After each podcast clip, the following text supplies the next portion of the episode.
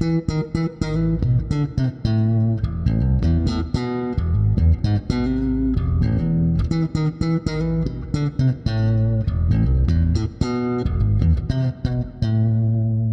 привет! В эфире «Так дела не делаются» подкаст о корпоративной культуре. У нас сегодня очень интересная тема – это анбординг топ-менеджеров. Эта тема интересна не только самим там, будущим или действующим топ-менеджерам, но и, на мой взгляд, тем сотрудникам, во главе команд и компаний которых могут оказаться новые люди, да, и эта история про то, что происходит с человеком, который вдруг пришел в вашу компанию и стал директором, техническим директором или коммерческим директором, да, а, и вам предстоит с ним взаимодействовать. Вот, а, потому что хотелось бы, чтобы эта история была комфортна для всех участников. И у меня сегодня в гостях Вика Шафран, Вика, расскажи немножко о себе и почему тебя эта тема интересует. Всем привет. А, да, меня зовут Виктория Шафран, уже много лет. А, тема меня интересует в двух плоскостях. Первое, я уже давно топ-менеджер и сама проходила этапы и найма, и не амбординга, и амбординга, которые существуют в компаниях.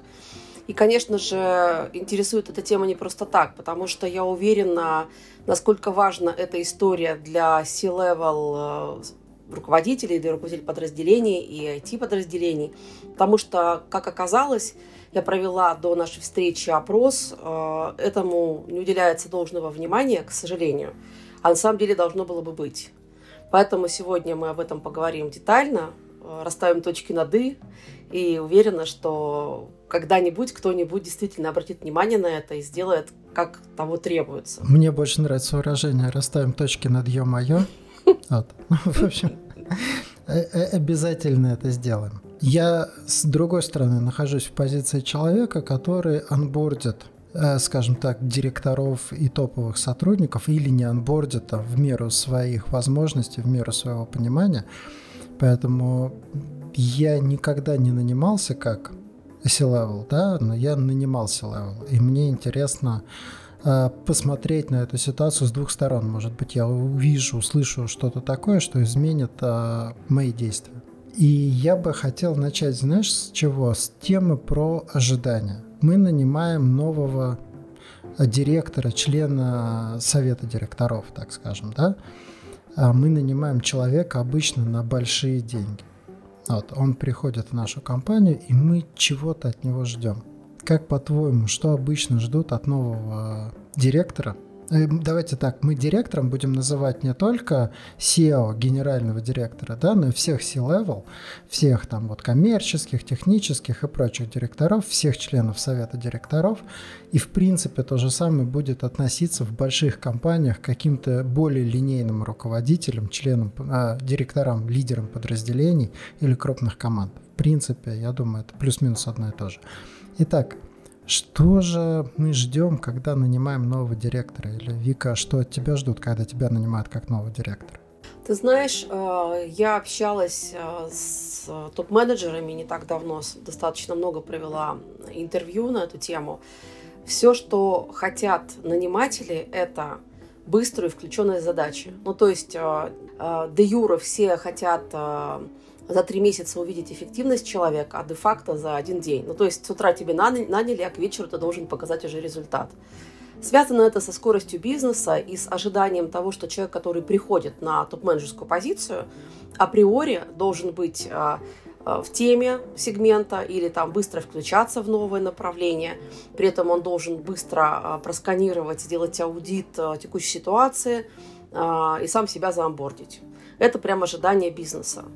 А, ожидание сотрудника, а, конечно, наверное, есть такое, типа, я руководитель, я приду и быстро включусь, но практика и реальность, ожидание и реальность, оно совершенно как бы разнится.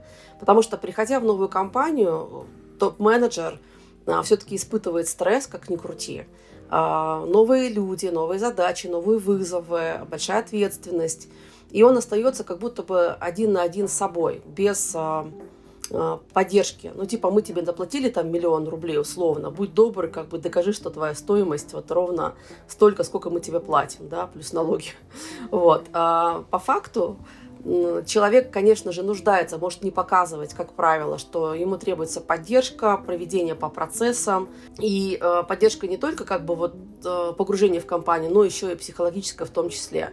Хотя как будто бы это не подразумевается. Повторюсь, что мы тебе платим деньги, ты крутой специалист, раз мы тебя взяли на большие зарплаты.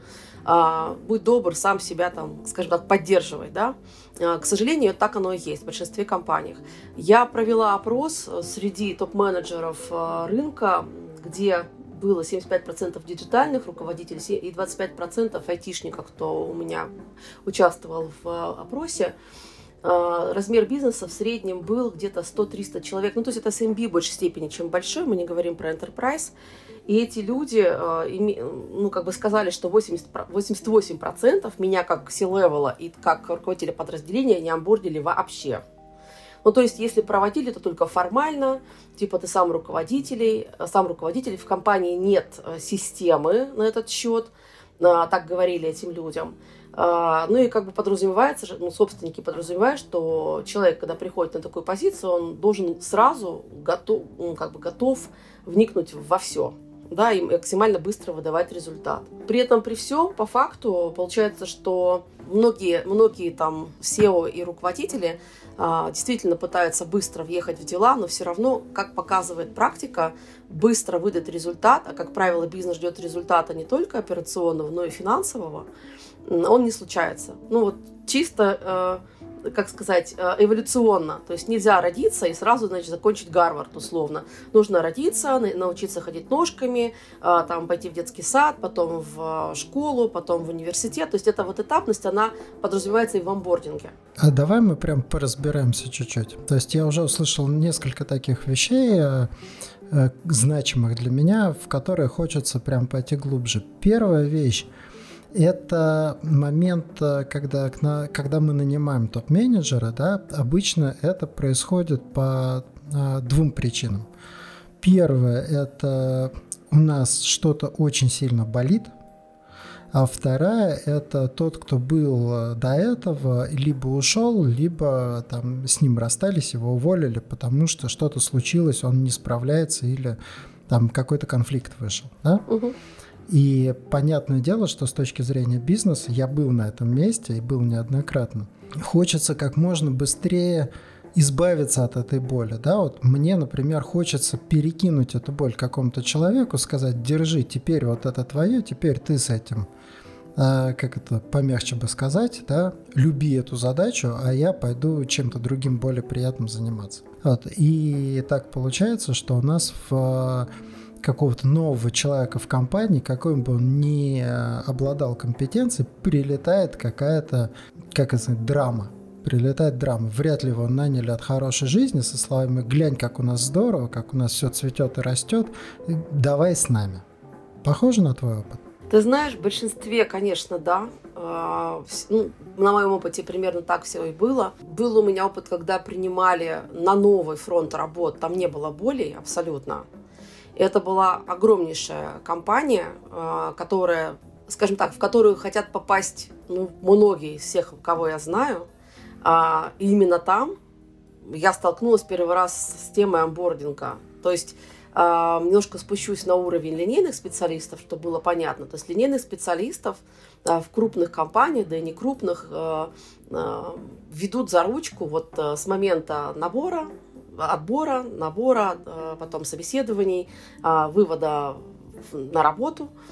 И дальше они каждодневно проверяют, а как ты эту программу прошел, а как ты э, решил эти задачи, а пойдем познакомимся. То есть буквально, знаешь, прям детский сад каком-то смысле. То есть mm-hmm. туда вкладывается там 100% времени HR-службы, которые там на протяжении двух-трех месяцев занимаются ежедневным э, погружением и амбордингом линейных специалистов.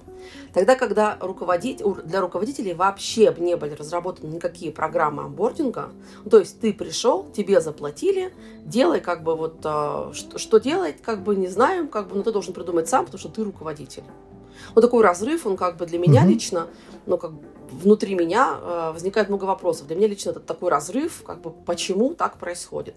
Ведь очевидно, что когда э, человек приходит, неважно, на боль или там на новый фронт работ, э, нуждается в погружении. Культуры, программного обеспечения, там, э, каких-то нюансов с людьми. То есть такой HR-бизнес-партнер по-хорошему должен быть рядом, и э, руководитель руководителя тоже должен быть рядом, чтобы и проводить больше с ним времени. Не так, что типа one-to-one, 5 минут один раз в неделю. Ну, типа, понятно, что все на скорости, понятно, mm-hmm. что мы в IT, э, в технологических вещах, мы бежим там 500 километров в час, э, в отличие там от линейных специалистов, у которых скорость там типа 20. Ну, тоже разрыв э, есть между этим. Понятно. Но что мешает подумать в сторону руководителей, проявить, ну, не знаю, уместно ли это будет слово сейчас употребить, человечность какую-то, а, понятно, что мы все стрессоустойчивые, там, а, а, работаем с психотерапевтами, у нас у всех постументоров, условно, там, и мы смотрим, там, поэтому мы руководители, что у нас высокая степень ответственности и а, вовлеченности в свою работу, какую бы мы ни делали. Но тем не менее, а, давайте посмотрим на цифрах. Вот, например, взяли руководителя. У меня есть кейс а, прекрасный. Я в прошлом году проводила волонтерские работы с людьми, которые нуждались в поддержке как раз-таки по осени. И ко мне пришло более 40 человек, и из них 90% были руководителями как раз.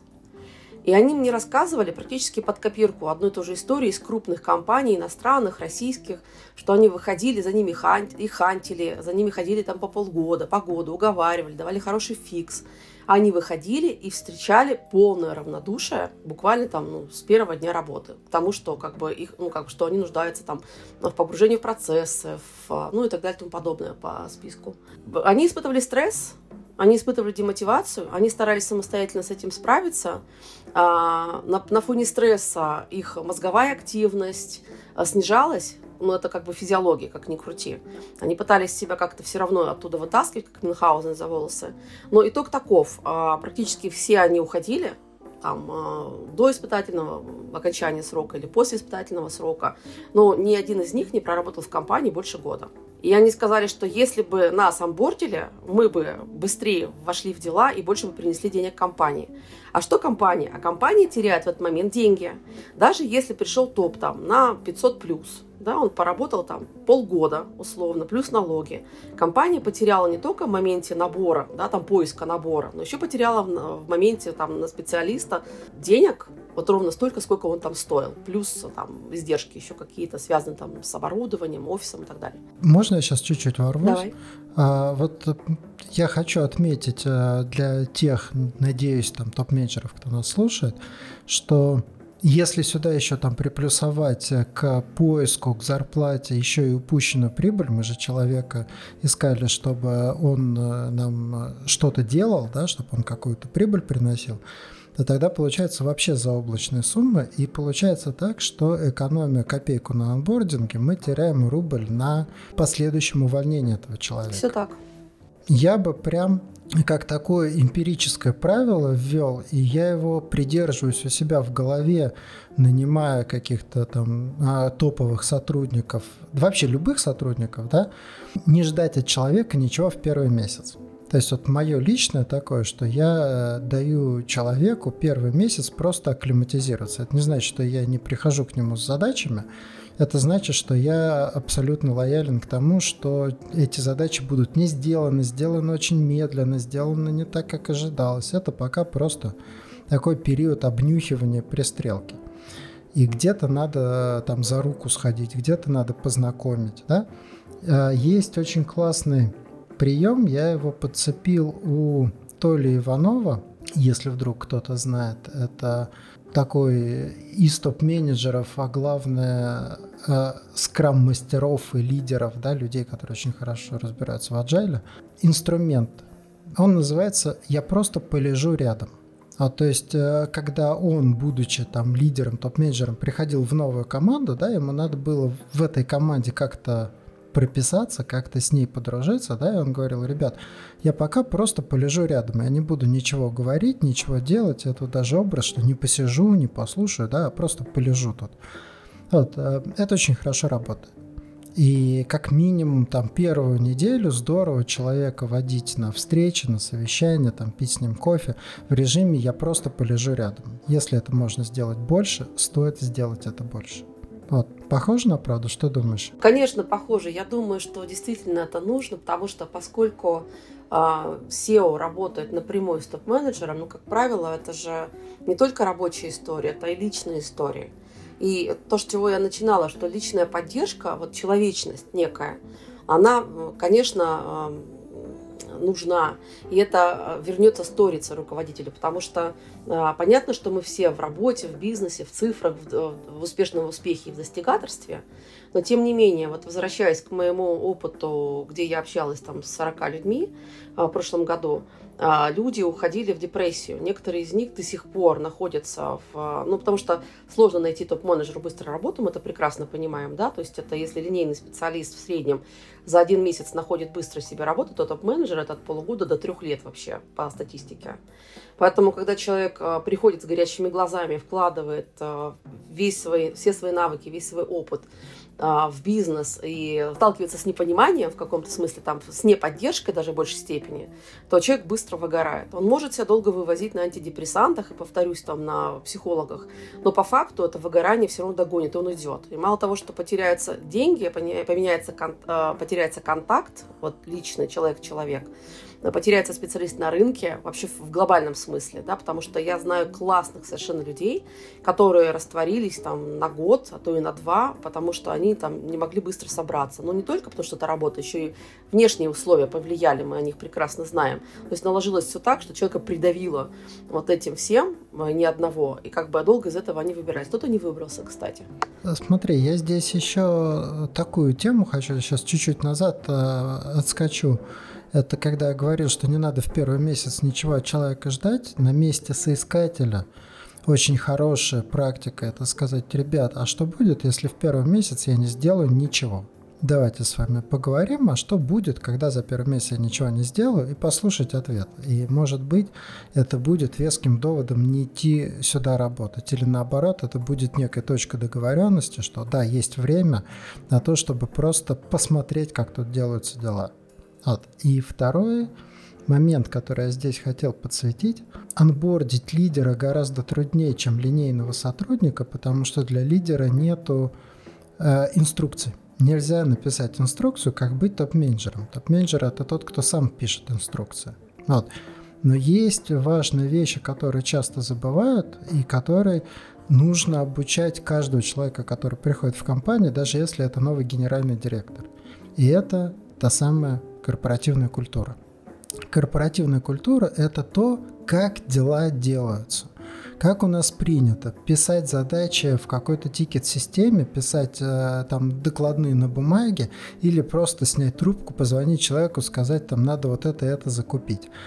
Как у нас общаются? У нас э, можно там материться или у нас наоборот вежливо на вы, да, и с расшаркиваниями как у нас дают фидбэк, как принято давать фидбэк, да, а как у нас ставят задачи, как у нас а, там комфортно или некомфортно конфликтовать друг с другом, потому что, например, я себя очень легко и комфортно чувствую в конфликтах, ну, в конфликтных разговорах таких, когда мы там с кем-нибудь ругаемся на повышенных тонах, а, а кто-то просто не потянет такую среду, да, и тебе не попадалась книга «Пять языков любви»?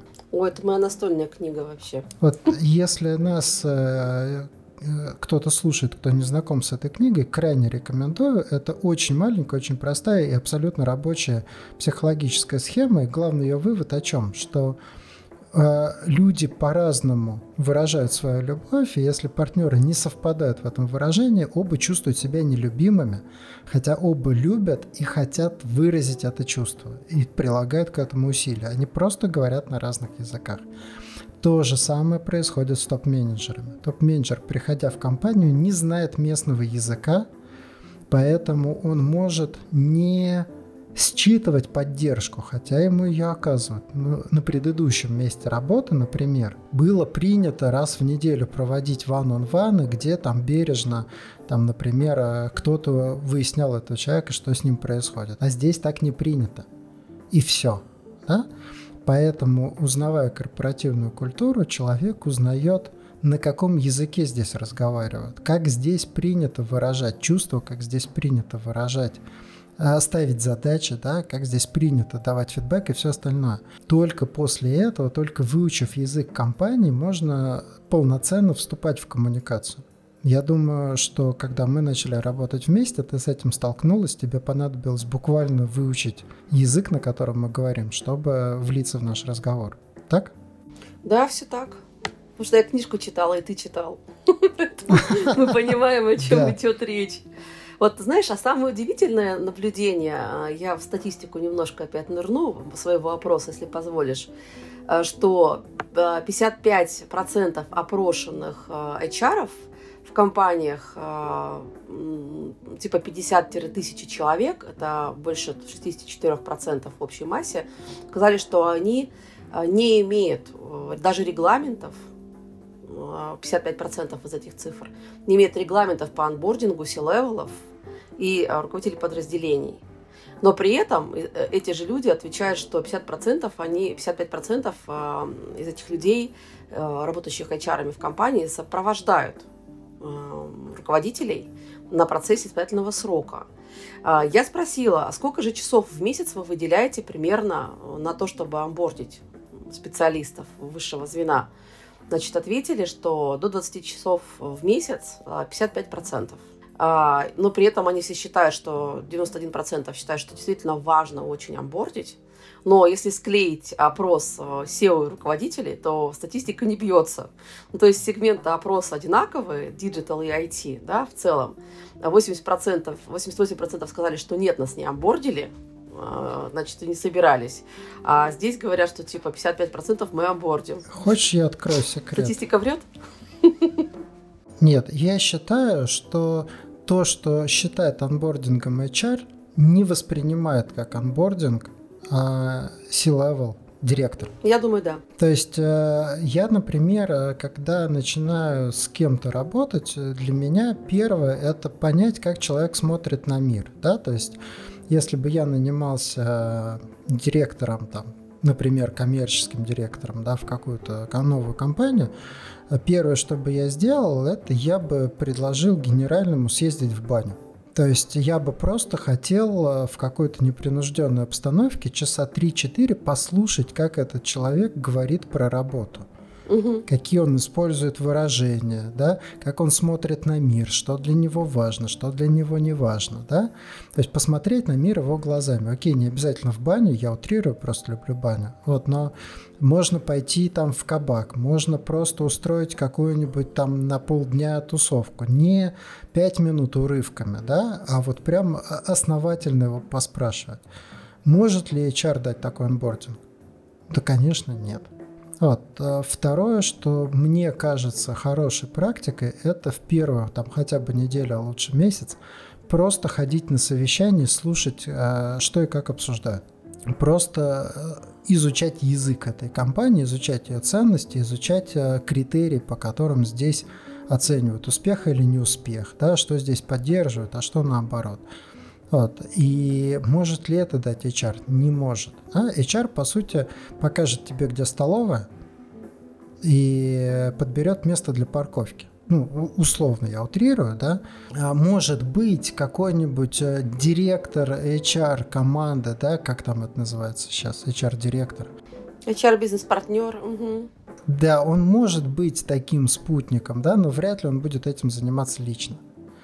Но в первую очередь, в первую очередь, а, для меня критерий завершения анбординга топ-менеджера – это его контакт с генеральным и с э, ключевыми членами э, совета директоров.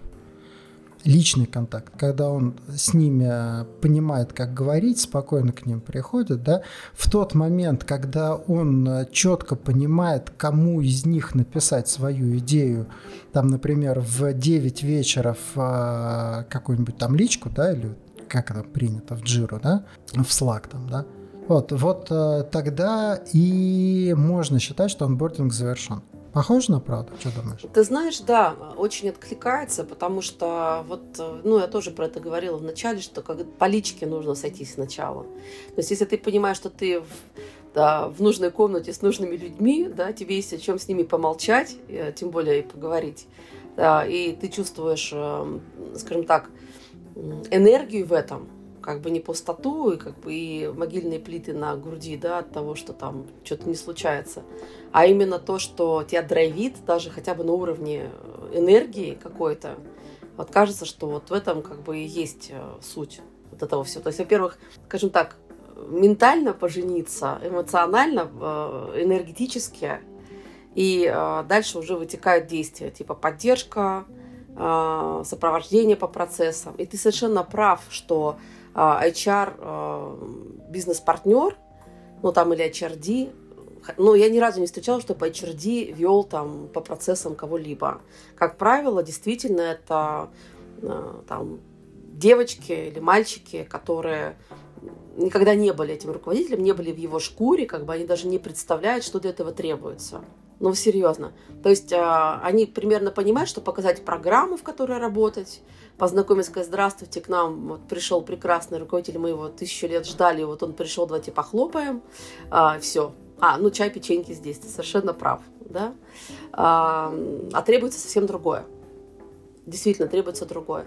И вот мы с тобой говорили о том, что как, как бы это изменить.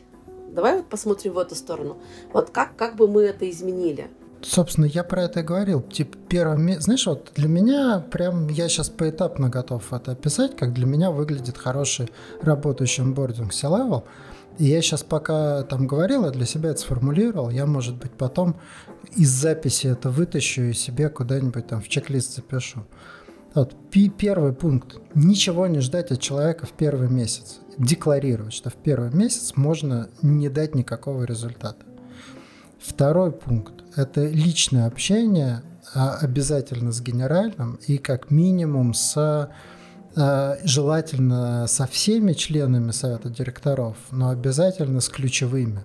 Ну, то есть, если это коммерческий директор, то с финансовым директором, там, с руководителем отдела продаж, ну и так далее. Да? То есть, может быть, не со всеми придется взаимодействовать, но с теми, с кем предстоит, с ними надо быть лично знакомыми, э, поговорить достаточное количество времени, хотя бы несколько часов. Третий пункт, как я это для себя вижу – по возможности присутствовать на встречах первое время молча, а четвертый, я бы это так сформулировал. Большая встреча, расскажите мне, почему мои идеи фигня. То есть, что я вижу? Когда приходит человек, он сразу из предыдущего опыта начинает доставать кучу идей. У меня это всегда вызывает легкий такой ступор, потому что половину этих идей я уже попробовал и отверг, а половина, а вторая половина не бьется с моей корпоративной культурой, да. И в лучшем случае есть что-то там небольшое, что можно сказать, да, вот это вот сработает. Но при этом я испытываю большой дискомфорт, чтобы там новому сотруднику, которого я нанял, заплатил большие деньги, он мне принес план действий, я ему должен сказать, слушай, все, что ты придумал, говно. А я должен ему это сказать. Понимаешь, да? Вот.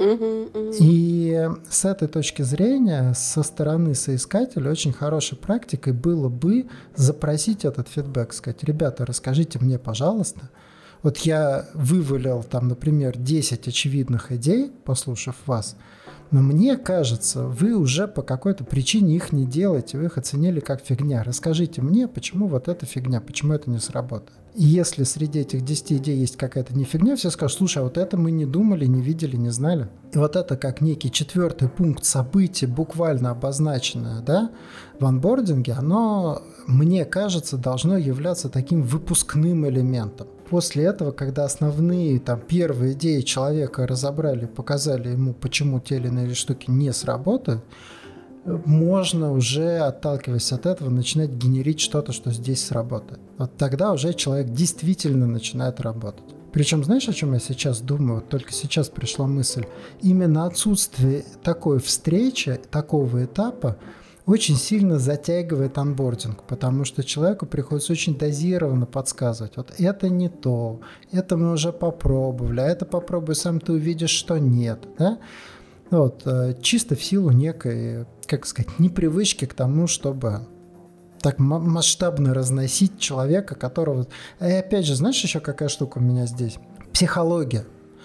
Психология в каком плане? Я как э, наниматель чувствую себя странно, когда человека, которого я собеседовал, сделал офер, нанял, да, он там месяц что-то делал, потом я говорю, все, что ты сделал, это говно, а кто я тогда, если я его нанял?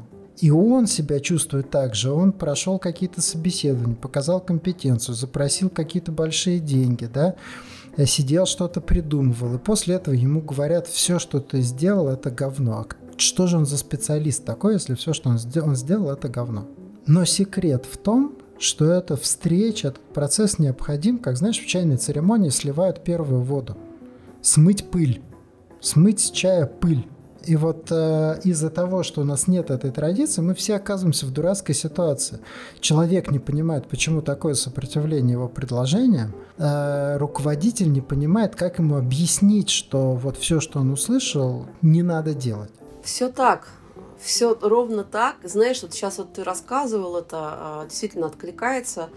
И при этом у меня э, возник некий план, наверное, иде- идеальный, не идеальный, который, наверное, стоит попробовать сделать что перед тем, как ты приходишь тоже в компанию, ты, пожалуйста, посмотри во внешних источниках, там, да тот же сайт, какой язык вообще, как э, компания доносит свои ценности до мира – в этом тоже можно увидеть, на каком языке говорит э, компания. Конечно, сейчас все под копирку, миссия сделать мир лучше, там, э, и мы за мир во всем мире, условно. Но даже если вы почитаете выступления SEO, если таковые есть, или послушайте его там видео выступления, ну, многие уже засветились в этом, вы уже поймете, как бы, о чем человек, как минимум, это раз.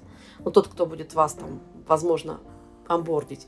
А второй момент, когда вы уже приходите в компанию, да, нужно осмотреться по сторонам. Но я, знаешь, а, как человек, который а, никогда там месяц не сидел, не оглядывался, как бы сразу в бой, могу сказать, что лично мне бы а, помогло иметь перед глазами уже готовые там какие-то вещи, типа вот э, ты сказал интересную вещь, очень правильную. Мы пробовали это, э, аналитика такая-то, не получилось, столько-то денег потратили, и мы это отмели, допустим, как вариант. Потом у нас такая-то PNL, значит, такие-то продукты продают так, такие-то не продают. Продавцов мы нанимали, если мы говорим там про коммерческую, или не продавцов, там э, инженеров нанимали, столько-то времени тратили, так-то мы их обучали или не обучали. Ну, то есть, как бы, знаешь, понятно, что ты должен, может быть, сам руководитель такую карту для себя сделать, такой мини-аудит. Но если это будет подготовлено, как бы, это действительно позволит быстро погрузиться в э, верхнеуровневое понимание бизнеса, без спускания до самого низа, чтобы подняться наверх и понять, а как, как это на самом-то деле, ну, как это на самом деле происходит сейчас. А, конечно, можно запросить, типа, там, до выхода на работу обороты компании. Сейчас, слава богу, много возможностей, там, и ботов, где можно получить полную информацию о юрлице, да, там, и про что они вообще с точки зрения денег. То целом кажется, что это могло бы очень помогать. Ну и, конечно же, самый главный вопрос, да, как бы, когда ты приходишь э, и спрашиваешь у человека, а, я, допустим, там, говорю на языке условно там, подарков, ну сейчас фантазирую, но это есть в пяти языках любви, да, а, давай, давай как бы скажи мне, пожалуйста, там, уважаемый, не давай, просто скажи, пожалуйста, ты э, готов мне эти подарки давать или нет? А у вас так принято, да, буквально. Если ты понимаешь, что мне это нужно, ты это можешь дать, да? Да-да-да, мне это нужно, мне это требуется, да, или там слова одобрения, э, или язык одобрений, да, там человек говорит, что вот я вот хотел бы от тебя поддержку, и одобрение, это меня окрыляет условно а человек а, тебе должен честно ответить, как бы я тебе не готов это дать. Ну тогда не стоит дальше это идти или принять это, как бы и понимать, что ты этого никогда не получишь от, там, от руководителя, который там ну, тобой руководит. Это, знаешь, очень классно про знание себя, то есть э, буквально, например, если мне нужно признание моих заслуг, то, может быть, мне сразу спросить, слушайте, а у вас принято там раз в месяц а, рассказывать о своих достижениях, хвалиться, да? А если у вас это не принято, уважаемый генеральный директор, ты готов для меня выделить час времени в месяц, когда я тебе расскажу обо всем крутом, что я сделал, а ты оценишь, насколько это то, что тебе нравится, и там похвалишь, ну или наоборот, там разнесешь, да, мои достижения, чтобы мы могли как-то в синхроне быть, зная свои потребности, прямым текстом запросить, если сказал человек, нет, я тебе этого не дам, ну, может быть, не стоит здесь работать. И знаешь еще какая вещь, э, вот я пока тебе рассказывал, у меня есть прием, которым я хочу поделиться. Это когда я вижу, что что-то вызывает у людей сопротивление и страх, я, я делаю так, чтобы этого стало сразу и много. То есть вот я когда собираю встречи по генерации идей, я, например, понимаю, что у людей много сопротивления и переживания э, показаться глупыми.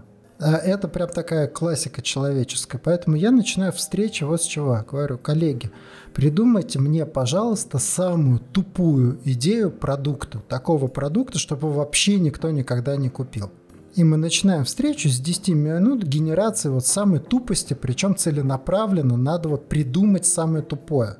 Угу, угу. После этого блока на том, чтобы показаться глупым, вообще не остается. Если вот это вот запросить, ребят, объясните, почему все, что я придумал, полная туфта, то это пройдет гораздо легче и конструктивнее, чем если это не запрашивать, да, если буквально с этого начать и даже просто предложить. А потом у нас с тобой, дорогой новый там директор, будет такая встреча, где ты тщательно нам расскажешь все свои новые идеи, а мы тебе тщательно расскажем про них, почему это не получится. А если где-то мы увидим, что мы не правы, и ты нас убедишь, что получится, это будет великолепно. Если из 10 идей одна пройдет этот фильтр, супер. И тогда это уже ожидаемое событие, это перестает быть э, драмой. Но вот это дайте мне еще больше вот этого, это прям очень хороший инструмент. Понять, что вызывает сопротивление. Если Э, есть сопротивление вот именно в том, что надо какое-то время просто въехать в дела, тебя ждут. А что если запросить еще больше времени, если сразу сказать, ну я вам обещаю в первые два месяца просто не буду ничего конструктивно делать, а буду просто въезжать в дела. Вот. Если это пугает и говорят, ну нет, ну, а, там, тут тоже повод посмотреть, подумать, что здесь происходит. А, вот это вот, найти то, что вызывает сопротивление, и легитимизировать это, прям посвятить этому встречу. Вот опять разговор про э, те же там языки любви. А, а что если прям сразу сказать, но у меня есть одно условие. В конце первой недели мы с вами проведем часовую встречу, где расскажем, что нам нравится друг в друге я скажу, что я увидел в вашей компании, вас лично, что э, мне нравится, а вы мне расскажете, что вы увидели во мне и в моих вопросах и в моих действиях, что вам нравится. Там, где есть блок на интимность, блок на одобрение такое, да, это может быть великолепным инструментом таким, который проломит этот лед. Как человек, который, в общем, регулярно занимается проломыванием такого льда, я знаю, что это может сработать. И, скорее всего, сработает. Ты знаешь, тут возникает такая мысль, а готовы ли открыто все так работать? Понятно, что твой кейс уникальный, а, и я не видела других таких похожих на тебя, это правда. Потому что ты про то, что ты сейчас сказал, там, про погружение, про взаимный обмен, по общение, про понимание, что происходит. Но, как правило, вот даже если нанимают э, топ-менеджера, там же, опять же, таки, э, больше про рабочую единицу. Все-таки про держание лица, про то, что мы тебе заплатили деньги, и мой язык любви, я тебе зарплату выплатил, будь счастлив этому, да, такие кейсы тоже я встречала. Как, вот, как нам очеловечиться в этом смысле? То есть как нам эти маски вот научиться убирать? Слушай, мне, знаешь, забавно получается так, что это больше ты меня интервьюируешь, чем я тебя. Ну, как идет, так и идет. Смотри, какая штука. У меня есть прям хороший ответ. Этот ответ из э, скажем так, той области психологии, в которой я там, как я ее воспринимаю, э, он из двух слов. Удивил, победил. То есть э, это ко всему относится, к личным отношениям, к дружбе, к новым каким-то контактам, к рабочим контактам, да? Я считаю, э, к маркетингу, к продажам, да, то есть если ты удивил человека на встрече, он у тебя купит. Если ты удивил директора, он сильно пойдет тебе навстречу. Если представь себе, что к тебе приходит твой подчиненный, например, продавец, и тебе сообщает какую-то такую мысль или идею, которая вызывает у тебя э, удивление, типа, ого, а что, так можно? Какой хороший вопрос. А, дело в том, что лично меня мало что удивляет, но если меня действительно удивили, э, я, наверное, подумаю, что человека другое видение на мир, возможно, больше опыт, возможно, ну, возможно, что-то еще, не знаю. Угу. Смотри, люди находятся в гипнозе своих привычек, традиций, каких-то повседневности, да?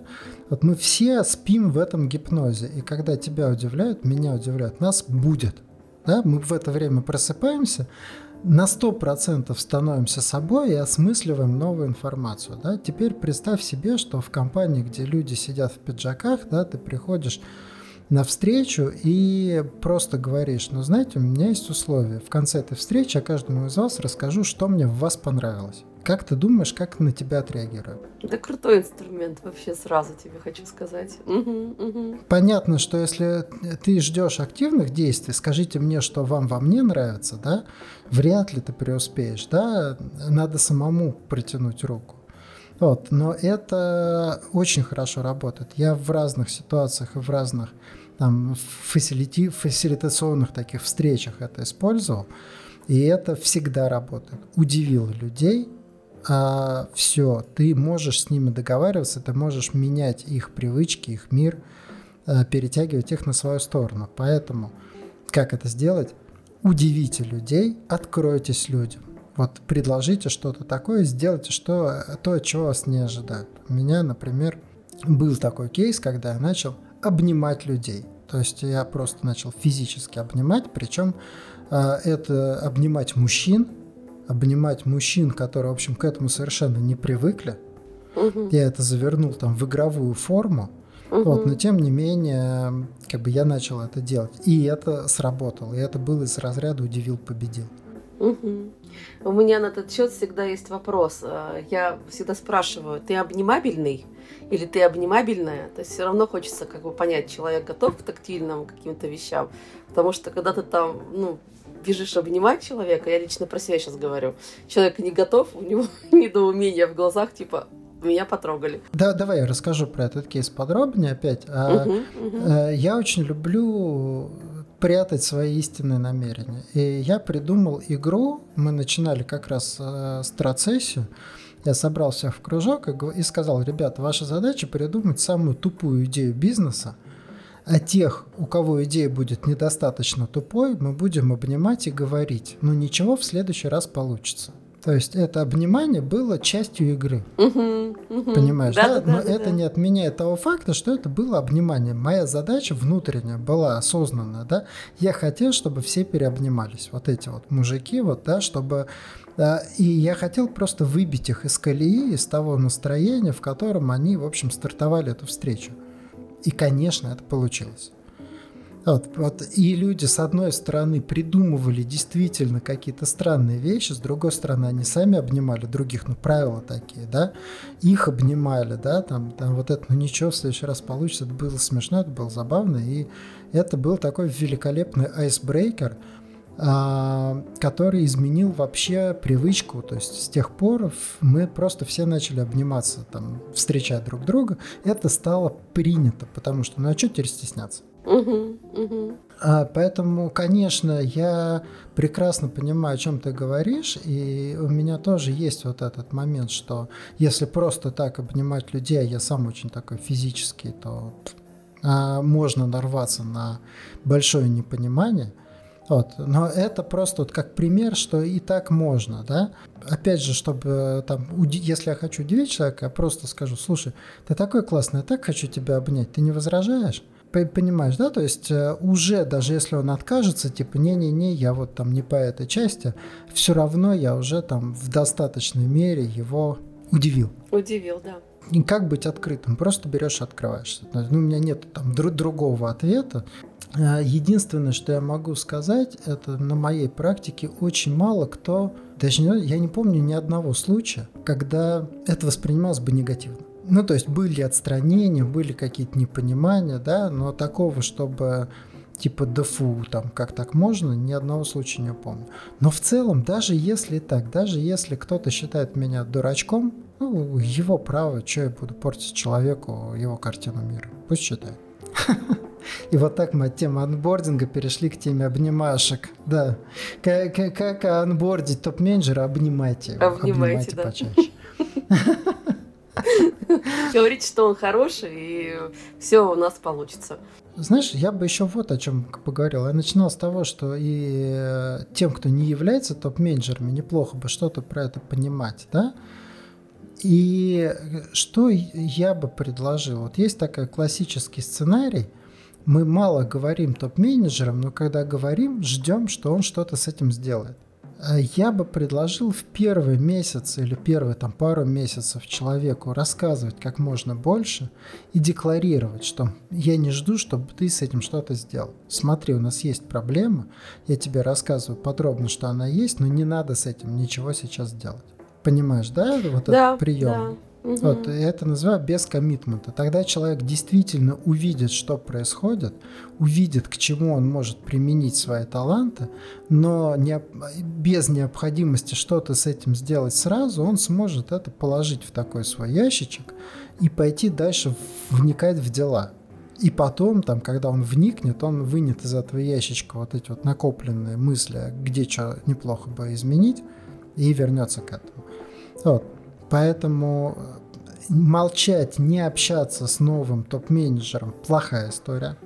Если вы с ним не общаетесь, все ваши задачи, э, проблемы и прочее будут для него невидимыми. Вы будете для него человеком-невидимкой, так? грузить его немедленно, реши, у меня есть проблема, там, помоги мне срочно, ты уже две, два дня в компании, да? Плохая история. Может быть, он сможет помочь, чаще нет. Но хорошая промежуточная история – это как можно больше рассказывать, как можно меньше просить. Буквально, я вернусь к тебе с просьбой через месяц, а пока просто, чтобы ты знал. Звучит как план. И опять же, психологически кажется сотруднику, что вот мы сейчас на старте топ-менеджеру все расскажем, он с этим что-то сделает, а если он не сделает, он плохой.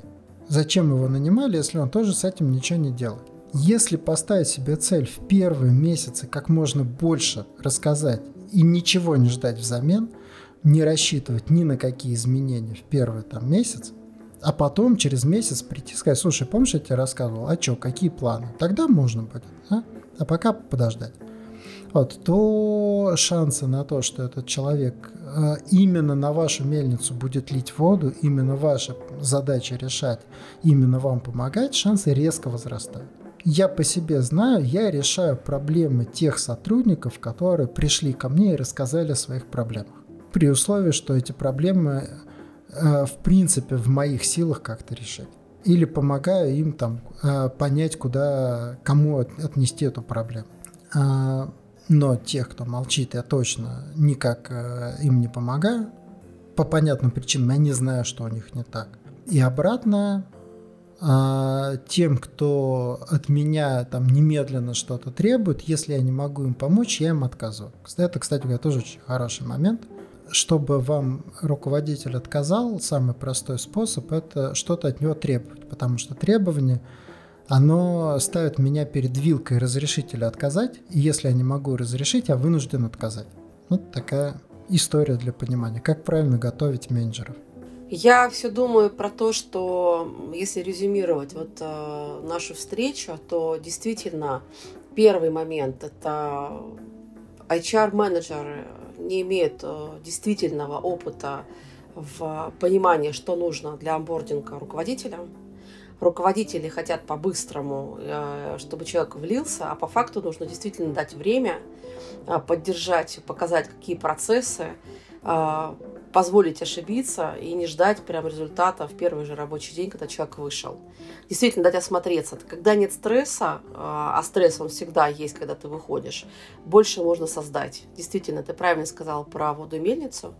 И это, мне кажется, какой-то основной вывод на сегодня, что поддержка вот в процессы, а, правильные люди, амбордящие руководителей, а, это как-то все вместе должно дать синергию, и человек войдет безопасно, без стресс, максимально бесстрессово, возможно, и больше даст тебе потом результата, нежели ты будешь его сразу стрессить на входе. Да? Наверное, вот так. Да, да, да. Вот, э, я сразу так хочу сказать, мы привыкли, что топ-менеджеры это люди, которые э, хорошо справляются со стрессом, но в момент, когда человек устраивается топ-менеджер в новую компанию, стресс, который на него ложится, просто на порядок больше, чем стресс повседневной работы. Он оказался в новом месте с кучей незнакомых людей, все на него смотрят, все от него чего-то ждут. А у него куча сомнений в себе, могу ли я, там ли я, справлюсь ли я с этими э, задачами, да. Вот, и если еще э, у него куча непонимания, если еще на него там чуть-чуть надавить так э, со стороны, например, генерального, то очень легко раздавить человека, который, если вот этот период дать ему пережить, э, будет тянуть громадное количество стресса. Это не история про снежинок. Э, это история про то, что если э, у чувака на спине рюкзак в 40 килограмм, впереди склон там 20 градусов вверх, под ногами лед, да, по которому даже кошки скользят, то не надо еще сверху кидать на него камни. Ему и так в этот момент как бы нормально, угу. есть чем заняться. Угу. Можно наоборот подстраховать. А ты знаешь, я бы пошла еще в другие темы, связанные там и со стрессом, и э, с вводом более детальной в должности. Но, наверное, об этом в следующий раз, если потребуется. Потому что темы руководителей действительно очень интересны. И, может быть, еще кто-то требуется, чтобы обсудить, э, а как у других на практике. Да? В, цел, в целом, как бы, в общем-то, то, что мы хотели обсудить, и что я хотела обсудить, я, мне кажется, донесла, надеюсь. А, конечно же, ответственность э, прежде всего на, на тебе, как ни крути, да, мы можем долго рассуждать, там кто-то что-то должен, ничего на самом деле кто не должен, да, но если, но если это будет хотя бы а, сделано чуть-чуть получше, чем сейчас, то будет еще класснее, наверное, так. Ну, конечно, ответственность на мне, на ком еще. А, знаешь, это вообще универсальное правило. Нет смысла что-то ждать от других. Всегда стоит смотреть только на то, что ты можешь изменить в своей жизни. Вот, но я думаю, что те, кто нанимается топ-менеджерами, да, или нанимает топ-менеджеров, уже про это знают. Вот это уже точно жизнь им должна была подсказать. А, те, кто ищет виноватых, вряд ли доходят до таких позиций. Мне хочется на это надеяться. Вот, а, на этом мы, да, я думаю, мы продолжим эту тему. Тут еще много что можно э, поговорить, много что можно обсудить. Вот, но на сегодня, мне кажется, уже достаточно. Э, те, кто нас слушал, если вам понравилось, подписывайтесь, ставьте лайки или не подписывайтесь, не ставьте лайки, вы как-нибудь разберетесь, что вам с этим делать. Вика, большое спасибо тебе за разговор. Спасибо тебе, что пригласил. И я хочу тоже выразить огромную благодарность всем тем, кто дослушал это до конца и даст обратную связь. А как в вашей жизни вас амбордили? Можете в личку ко мне. Мой телеграм а, всегда супер. Английскими буквами русское слово. Спасибо. Всем спасибо. Всем пока.